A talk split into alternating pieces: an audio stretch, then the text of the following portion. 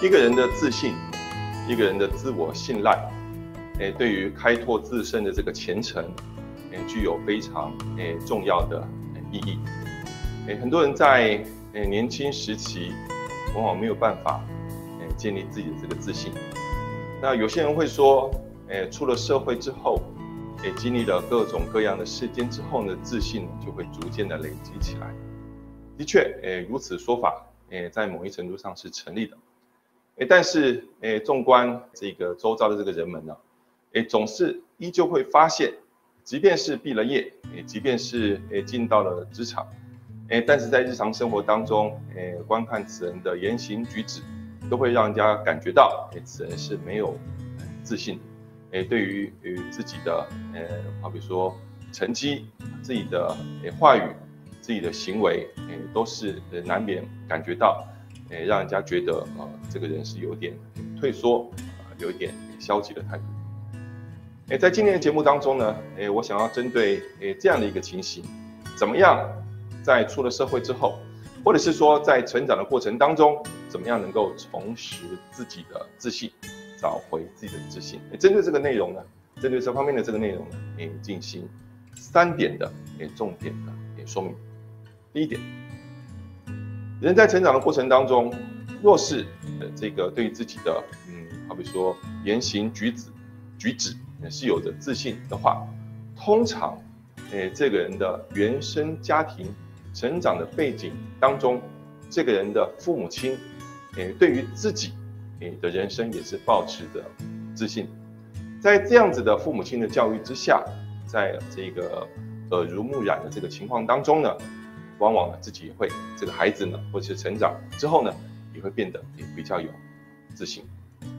但是如果，即便这个父母亲呢，也是怎么说，嗯，很有自信的，可是为什么这个孩子就是没有自信的话，请这样子的人去回想一下，诶，过去与自己诶，在人生的过程当中，特别是被父母亲养育的过程当中，你对于父母诶做了什么样的贡献？相对的，父母对你是保持着何种这个好比说照顾的态度，或者是说是诶对你是如何的这个付出，两相比较，把这个父母对于自己的照顾，以及对于自己对于父母的这个回报，你把它清楚的写下来，这个时候你必会发现，从父母亲那边所得到的东西是压倒性的多于你对于父母亲所做的。这个在心理学上可以称之为叫做爱的借贷关系表，爱这个叫做爱情的爱，爱的借贷关系表。你从父母那边得到了这么的多的这个爱，这么多的恩惠，这么多的照顾，但是你对于父母亲是又是如何呢？试着对于此，诶想一想，在这个过程当中，你必定会发现，即便是这个，诶对于父母亲没有办法回报的。人依旧，父母亲保持对你保持着无限的爱，你就不就会发现，即便是这个样子的自己，也是被诶父母关爱的；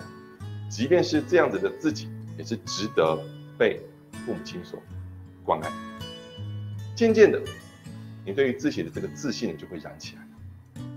各位明能够明白我所说的吗？即便你对于父母亲没有做出多大的贡献，父母亲依旧对你是这个无偿的示爱，不求回报的这个示爱。所以反过来说，你是值得被爱的，